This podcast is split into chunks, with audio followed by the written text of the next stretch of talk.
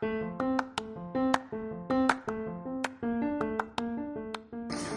hey, el muchacho de sangre, o yo lo llamaría, si lo fuéramos a poner en español, tú sabes que cuando van a hacer algo en español, le ponen uno de esos títulos raros, pues yo le pondría el vampiro otaku. Y es que de eso se trata este anime eh, manga, de este vampiro que vive en el, en el mundo de los demonios, por decirlo así. Y entonces, pues él es como el líder de un territorio en, en el mundo de los demonios. Y él es un vampiro, pero está obsesionado con la cultura, la cultura humana. Y, pero sobre todo con la cultura japonesa. Le encanta el anime, manga, las comidas, en fin, de todo. ¿Y qué ocurre? Que entonces llega esta chica, esta humana, llega de alguna forma al mundo de los demonios y se la lleva, su ganga se la lleva y entonces pues él planea morderla, ¿no? Es un vampiro y probar la sangre de la humana y algo bastante jocoso. El detalle aquí es que es que él pues como que no ha viajado al mundo porque ha escuchado rumores del sol y y es bien caro viajar a, Japón, así que él no ha ido allá, así que cuando conoce a esta chica o, le van a traer a esta chica, él se emociona y van a hablar de Japón y toda la cosa, pero ocurre algo, la chica muere.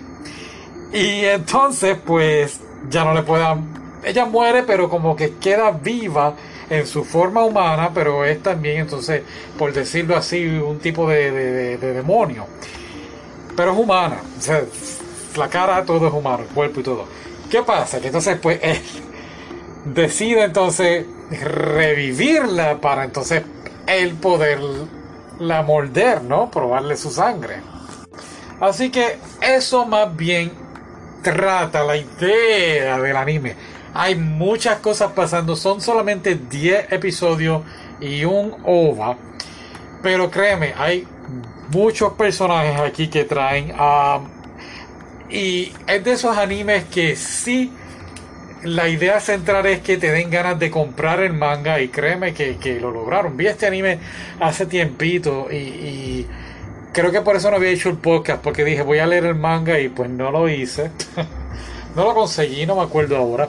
Y como estamos hablando esta semana, este mes de, de los vampiros, pues decidí entonces una vez más volver a verlo unos detallitos aquí, volvemos, él es fanático del anime, así que menciona eh, Dragon Ball, menciona a Kenshiro de North Star, creo que hay una, hay varias referencias, eh, creo que ve hasta la película del castillo en el cielo, ¿cómo olvidar esa película?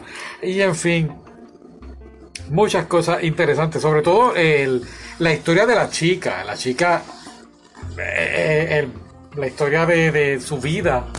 Me refiero a la historia de ella, cómo ella llegó al, planeta, no al planeta, al mundo de él, de, pues es bien interesante. Y, y vuelvo y digo, es de esos animes que te dejan buscando más información, quieres saber más qué ocurre en la historia. Vuelvo y digo, hay muchos personajes, la familia de él, del vampiro, eh, se meten a ayudarla, la familia de ella. Así que muchas, muchas cosas. Así que quizás en un futuro lea el manga y traiga entonces a contar la historia completa.